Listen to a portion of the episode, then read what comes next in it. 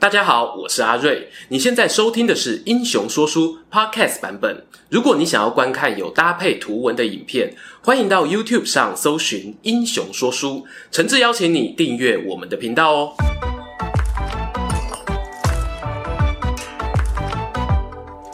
Hello，英雄说书的观众朋友，你们好，我是说书人阿瑞，替大家带来精彩的英雄故事。上个月呢，我跟大家聊了流氓天子刘邦的故事，心里就在想啊，既然讲了老公，就不能错过他的老婆吕后喽。吕后啊，她做过很多恐怖行为，杀人呢都算是普通的，还有把仇家恶整成活不活、死不死的人质，让人啊光是读文字就心惊胆跳。如果要拍成电影哦，绝对是限制级的。但尽管如此，阿瑞我今天开宗明义还是要跟大家说，吕后纵然行事作风残忍，但她同时也是一个具有领导才能的奇女子。从刘邦称帝到刘邦过世之后的十余年之间，她都发挥了很大的影响力。这一点呢，《史记》作者司马迁挂保证的。今天呢、啊，就来给大家说说大汉奇女子、恐怖女皇帝吕后的故事。做个简单的背景介绍，吕后在西汉有什么样的地位呢？翻开《史记》的《帝王本纪》这个章节，你会发现，从秦始皇往下依序出现的人呢，分别是项羽、刘邦、吕后、汉文帝。江湖流传一种说法是呢，司马迁很崇拜项羽，所以把他摆到《帝王本纪》中。现在想想呢，这种说法我大概只认同一半啦。因为喜欢与否，这是一种私密的情绪。坦白说，我有时光机都不见得能知道司马迁当时在想什么。但如果你对照放在本纪中的其他角色，你会发现哦，司马迁的筛选规则应该是：他认为有帝王之实的人，不管你有没有真的自称皇帝，都会放到本纪之中。项羽呢，入咸阳后啊，曾经大封诸王，这在过去呢，确实是帝王才有的权利，因此他有帝王之实。同样的，吕后在刘邦死后呢，曾经称制掌权十五年，实质上呢，她就是汉朝的女皇帝无误。讲个最明白的，紧接着在吕后后面的呢，是汉文帝本纪，而吕后掌权期间，名义上的皇帝。汉惠帝怎么不见了呢？因为他是徒有虚名，只是一个傀儡皇帝。然而啊，尽管吕后位高权重，在《史记》里面呢，却没有记载他的本名。后人常讲的“吕后名雉，字儿许”，都是出自于时间更晚的注解。这在秦末呢，并不是什么新鲜事啊。当时呢，除非有点权力背景。或者是像孔门七十二下线那种知识分子，否则呢，平民在史书上都是名号不详的。接下来呢，就要讲到吕后年轻时，简称吕小妹与刘邦的爱情故事了。在之前影片讲过啊，刘邦早年是在沛县这个地方担任警队小队长。大家脑海中去想象一下便衣刑警哦，有时候那个气势呢是不输给江湖大哥的。刘邦因为做人重义气，所以结交了很多三教九流的兄弟。有什么好吃好玩的啊？大家拢会呷好到小本。这一天呢，有人跟刘邦说啊，哎哎哎，县长啊在举办酒宴，要不要一起去吃免钱的啊？原来呢，县长有一位好朋友姓吕，姑且呢叫他吕阿贝。吕阿贝啊，有一点家产，本来呢住在外地哦，因为要躲避仇人，所以决定举家搬到沛县定居。县长为了欢迎老朋友，特别大宴宾客。不过呢，当刘邦啊到了酒宴现场，却发现这一次的宴席呢是有收帖子的，门口啊还摆了礼金桌，总招待一看不是别人啊，就是他的好朋友，在县政府工作的萧何。萧何啊，一把拦住他，大呀大呀，小等一下啊，今仔日这场哦，爱包红包啦。刘邦呢，一派轻松的问啊，No problem，爱包寡这啊，你讲。萧何说，主人有规定，一千元是门槛，超过呢就可以做 VIP 席。刘邦听完啊，随手呢从旁边宾客那里挡了一个红包袋，提起笔来呢，在袋子上面写着一万元。然后呢，交给礼金人员。没错，各位观察力入围的键盘侦探们，你们一定发现哦，他漏了什么步骤？那就是没放钱进去啊！合理嘎在现场收钱的那些人啊，也都是县政府的员工，假日被找来加班的。大家对于刘邦这种仿佛乌龙派出所阿两的个性哦，就睁只眼闭一只眼放他过去。刘邦也很自在，大摇大摆的往 VIP 席走过去。此时呢，这场宴席的主人吕阿贝收到通报，说有一个人啊包了一万元啊，连忙跑出来看看是何方神圣。阿牛尾啊，这一看不得了啊！刘邦从大门一路走来，跟各桌谈笑风生，态度从容自在，展现一种让人折服的气质。难道这就是传说中的霸王色霸气吗？吕阿贝自认哦阅人无数，从来没有看过这种自信满点的男人，就亲自带他到 VIP 席坐了下来。总招待萧何呢跟在旁边，连忙小声的提醒：“真不真不。”那个红包哦是空的啦，吕阿伯啊挥挥手表示不要紧，有心上重要，人来就好。更让众人傻眼的是呢，酒宴到了尾声，吕阿伯还亲自跑去对刘邦说：“我有一个查某囝哦，高大啊未嫁娶，那无交好你照顾，你看安怎？”话讲完，一转身呢。啪嗒！吕阿伯挨了一锅贴，他老婆吕阿木站在他背后很火啊！夭寿哦，你这个碰到底命死老狗，你怎么叫人生甲水水，有脚有手有腰有卡嘴，那会当凊凊彩彩嫁予一口什么老帮啦？吕阿伯听完哦，讲了一句大男人很常讲的话啊！你查某人捌啥啦？嘿丢，你想吧？吕阿伯哦就这样独排众议，把女儿嫁给了刘邦。这个女儿呢，就是吕小妹。史记上啊，关于这段婚事描写的非常有戏剧张力，俨然就要闹出一场家庭革命。然而后来的乡民们呢，去揣测当时双方的心境，其实未必那么戏剧化啦。吕阿贝呢，可能酒宴之前早就打听好沛县中的青年才俊有哪些人，是什么背景，盘算找个乘龙快婿。那刘邦这边是什么心态呢？他本来就爱交朋友，肯定也知道我，吕阿伯家境不错，决定呢来拓展一下人脉存折。看起来像是酒宴呢，实际上就是个面试大会。刘邦啊，用空红包袋战术，让面试官印象深刻，最后脱颖而出，得到了吕阿伯的认可，也抱得美人归。但是啊，一场机关算尽的婚姻，却可能是让彼此痛苦的开始。我们继续听下去。就说吕小妹因为父命难违，强迫中奖嫁给刘邦之后啊，也是非常认命，跟着拿起锄头去耕田。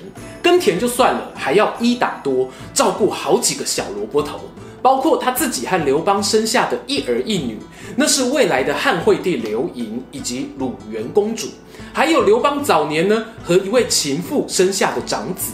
名字叫做刘肥，我们简称阿不一样。如果只是出门种田插秧，在家相夫教子，那不是最累的。吕小妹后来发现，老公啊，竟然还干起揭竿起义的杀头生意。人家说啊，嫁鸡随鸡，给掉老邦哦，还请假是被轻伤啦。但是呢，刘邦这种干大事的气魄，他的岳父大人吕阿伯看了，应该是很满意哦。我果然没看错人啊。他就是让我们家族阶级反转的钥匙，all in 啊！吕阿贝呢，把自己两个儿子，大哥吕泽和二哥吕士之呢，也押宝在刘邦身上，派他们哦去帮这个妹夫打仗。这里呢，容我快转一下，乒铃乓啷一阵作战过程呢，刘邦就打进咸阳，被项羽哦封为汉王。吕大哥呢，继续留在刘邦身边支援，二哥呢就被派回故乡照顾长辈。史记上面写的是吕宣王、太上皇，其实呢就是刘邦的老爸和岳父啦。这时候呢有个问题，那就是吕小妹有没有跟在刘邦身边呢？我猜可能没有，就算有呢，应该也不太受宠爱，因为在刘邦当上汉王之后，他另结了一个新欢，名为戚夫人，而且还生了个小孩，名叫刘如意。据说呢，刘邦非常喜欢这个儿子，而冷落了年纪比较大的阿不，还有和吕小妹所生的刘盈。尽管刘邦这时候的感情世界很丰富，但他现实世界中呢，还在跟项羽争霸天下，而且呢，战况哦颇为紧急。有一场呢，他尝试偷袭项羽的彭城之战，他被敌人反打一波，杀得抱头鼠窜。这一场战役呢，我在西楚霸王项羽的影片中有提到。打仗打输不打紧啊，刘邦战后呢，清点人数发现，哇嘞，老婆吕小妹和爸爸还有长子阿不呢，都被楚军给抓走了，只剩下吕小妹生的一双子女幸运逃了出来。然后啊，刘邦就头痛了。原本他的身世就不如项羽，这场战争打败过后呢，很多同盟的诸侯王就心里动摇，打算改变阵营。幸好呢，他的小舅子吕泽跳了出来说：“妹夫别怕，我挺你。”刘邦很是感动啊，但吕泽下一句话就说：“你要救我妹妹啊，怎么救呢？”当时啊，吕泽和众大臣讨论出一招，六个字：封皇后，立太子。只要啊把吕小妹封为皇后，他的儿子刘盈立为太子，这些俘虏呢就能活着回来。此话怎讲哦？因为呢，项羽他们家啊是楚国贵族出身，有封建礼法的包袱，除非啊和对手有深仇大恨，否则呢不会把对手的正宫妻小赶尽杀绝。此外，当刘盈当上太子之后，还可以用这个啊作为政治筹码。跟那些还在摇摆不定的盟友说：“哎哎哎，把你们的儿子哦交一个出来给我当人质啊！不是，是请盟友们交出他优秀的下一代，和我的太子一起负责战争的后勤作业。这个理由高大上到不行。你看，封皇后立太子这招这么赞，还不赶快封一下？但是刘邦呢，心里却是异常的痛苦。”因为啊，他爱的是戚夫人和他的儿子刘如意呀、只可惜呢，刘邦拗不过兄弟手下们的催促，还是立了吕小妹为皇后，刘盈为太子。而项羽果不其然，和刘邦和谈之后呢，就把他的家人哦，归葬呵呵的送了回去。大家试想一下哦，吕小妹被俘虏的期间呢，一定也听到各种关于丈夫不想救她的谣言。尽管最后心不甘情不愿的立了皇后、太子，这种被逼着做的行为，哪能称得上什么夫妻恩爱呢？更像是利益权衡后的结果吧。刘邦啊，他跟吕小妹，哎，这时候应该改称吕后了。刘邦跟吕后重逢的那一刻，彼此心里想的是什么呢？这很有可能是吕后心态改变的转捩点。刘邦，你有你想追求的天下。我为什么不能追求我想要的人生？别忘了，吕家人上上下下可是从刘邦两手空空的时候就陪着他打拼的元老哦。于情于理呢，他们都有庞大的影响力。吕后呢，就在这样的状况下，渐渐走上属于她自己一个女人在古代几乎不可能取得的舞台。话说，刘邦灭项羽，建立汉朝之后，面临的是一个尴尬的场面，就是啊，我们在兔死狗烹影片里提到的，天下还有很多诸侯王，他只是一个名义上的共主，必须搞定大家的利益分配。而这个时候呢，我们看到吕后运用她的影响力，屡屡在关键时刻动手，除去可能威胁大汉政权的异姓诸侯，譬如韩信，譬如彭越。然后呢，他渐渐地把刘氏宗亲安插到各个封地去当王。这里哦有一个美感，表面上呢这样好像是要稳定宗室的权力，但台面下呢有另外一层意义，就是被封出去的刘家小孩就不能够回来争夺太子的位置喽。刘邦啊，本来一直想要找机会把他最爱的刘如意改立为太子。但是吕后、张良、萧何等等，你能想到厉害的汉朝人物，通通反对。到底是吕后跟这些人串通好，还是这些人知道不能得罪吕后呢？坦白讲，都有可能。最后呢，刘邦的长子阿不被封为齐王，他的心肝宝贝刘如意呢，则封为赵王。没隔多久，刘邦就过世了，他的太子刘盈继位，是为汉惠帝。而这个时候呢，刘盈不过十五岁，实际掌权的人呢，就是他的老妈吕后。吕后上位之后啊，就不跟你演了，马上扣押刘邦的宠妃戚夫人，展开复仇计划。紧接着呢，派出使者去请赵王刘如意入朝。要知道哦，刘邦当年也是看过大风大浪的人。他分封诸子为王的时候呢，那些儿子都还小啊，怎么可能管理国家呢？所以啊，他派了自己很信任的兄弟去照顾那些小王子。譬如曹参就被派去担任齐国相，照顾阿伯。同样的，赵王刘如意那边呢，也有一个名为周昌的国相当做门神。周昌啊，知道小王子一去，那是凶多吉少，拼命的要阻挡啊，但最后仍然斗不过吕后的夺命连环扣，如意呢，还是被迫前往皇宫了。这件事被汉惠帝刘盈知道，他同样猜到母亲可能要加害弟弟。刘盈呢，颇有父亲刘邦的遗传哦，知道兄弟义气很重要，他就亲自领兵出城去迎接弟弟。带他回到皇宫后，每天形影不离，一起吃饭，一起洗澡，一起睡觉，让妈妈呢想要派人下毒手也找不到时机。然而啊，百密必有一疏。某天早上呢，刘盈起床后看到如意还在睡，心想啊，弟弟这么可爱，就让他多睡会吧。于是呢，自己一个人出门打猎。殊不知啊。就这短短一两个钟头的时间，刘盈回到房间呢，却发现弟弟已经被灌了毒，成为一具冰冷的尸体。汉惠帝最后没能保住弟弟的性命，内心十分自责，就转而想保护弟弟的生母戚夫人。风平浪静过了几个月，有一天，吕后突然找来儿子，对他说：“啊，给你看个好玩的东西，叫做人彘。”彘呢，指的是猪的意思。吕后啊，带着惠帝来到一间小套房的厕所，里面传来咿咿呜呜的呻吟声音。刘盈觉得奇怪啊，推开门一看，发现昏暗的室内地板上呢，有一团肉球在扭动，看起来人不像人，猪不像猪啊，就问母亲这东西到底是什么？吕后冷冷的回答：“这就是戚夫人的下场。”说完呢，转身离开。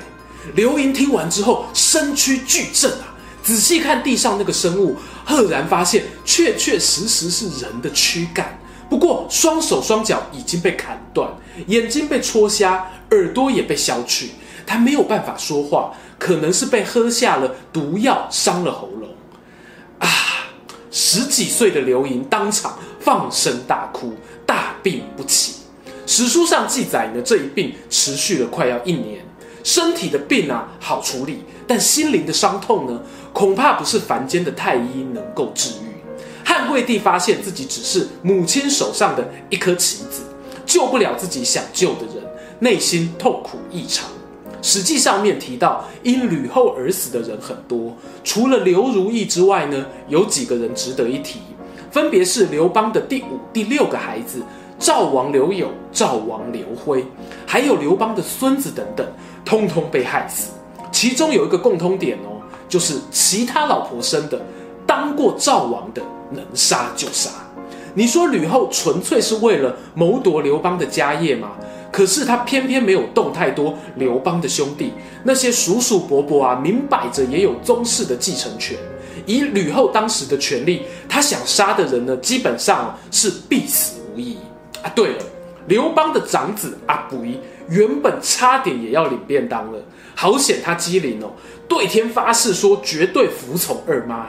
吕后呢，可能是想起以前和这个孩子耕田的回忆，阿肥啊才逃过一劫。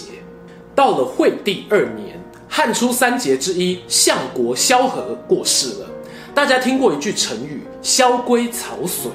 这是指呢，曹参接手相国的位置，却没有推动新政策，完全复制贴上萧何定下的规矩。刘盈啊，就直问曹参是不是有意偷懒啊？曹参问他一句：“陛下，你觉得你能力胜过先帝刘邦吗？”刘盈摇摇头。曹参又说：“啊，那我的能力有比萧何强吗？”刘盈再次摇摇头。这两句话呢，你仔细想下去啊。背后不免一阵凉啊！很可能呢，曹参已经在暗示小皇帝：你爸萧何那种人才都不是吕后的对手。你想要按照自己的意志办事，还是省省吧。吕后呢，她对于自己想要完成的事情是有坚决的意志力。她虽然留下残暴杀戮的印象，但神奇的是呢，她却能够平衡宫廷里面的派系利益，让大家不直接造反推翻她。吕后执政十五年，那时候曹参、张良、陈平等人都还在哦。这些人呢，暗地里会保护刘邦的子孙，可是他们都愿意继续帮吕后做事。到底在他们的眼里，吕后是什么样的领导人呢？最后，我们不妨看看吕后执政大概做了哪些事。她在位十五年呢，可以粗分成汉惠帝的七年，惠帝死后再八年。史书啊，俗称高后八年。惠帝初年的时候，吕后执政重点，我会认为是在外交国防上。她延续了对匈奴的和亲政策，同时收服了南越王。在内政上呢，老百姓经过秦末以来的动乱，坦白说真的累了。吕后把繁琐的法律规范简化，让人民更容易遵守，同时免去了民间不可以私藏书籍的禁令，甚至还有推出孝悌者有其田的福利，鼓励社会风气啊往道德良善的方向发展。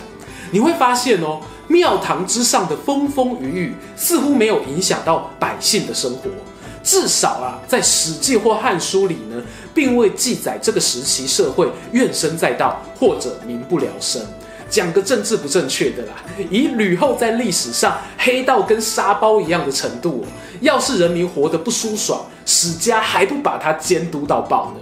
有趣的是，司马迁呢，居然称赞吕后在位期间让人民远离战乱之苦，大家丰衣足食。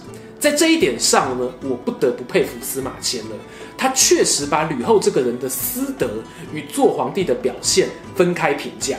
吕小妹呢，从年少追随刘邦，度过了经济不宽裕的苦日子，也待过项羽他们的战俘营，最后好不容易被立为皇后，但老公整天想的是把她换掉，改立更貌美的妃子，更可爱的儿子。吕后内心的不平衡啊，也许是点燃复仇火焰的火种，几乎哦是针对性的对刘邦妻子还有他直系后代下手。然而吕后报仇之余呢，一方面重用愿意效忠自己的臣子，让执政利益呢雨露均沾；一方面呢尊重卿大夫的知识专业，调整法令，让国内百姓休养生息，打下了日后啊汉朝经济发展的基础。在平衡权力板块这一点上呢，她甚至做得比丈夫刘邦还要出色。有时候我会想啊，与其当一对由爱生恨的怨偶，吕后与刘邦可能更适合做一对创业伙伴吧。用这支影片呢，献给大汉第一奇女子。如果你有什么想法，欢迎留言告诉我。频道我真的很需要大家的订阅支持。我们下次见。喜欢今天的故事吗？英雄说书需要你的支持，让好故事被更多人听到。动动手指订阅我们频道，打开小铃铛，选择接收全部消息，这对创作者的帮助非常非常大。如果你还想要给我们更多鼓励，也可以扫描加入会员 QR code，用每个月一杯咖啡的钱赞助我们的内容创作。这里是英雄说书，我们下次再见，拜拜。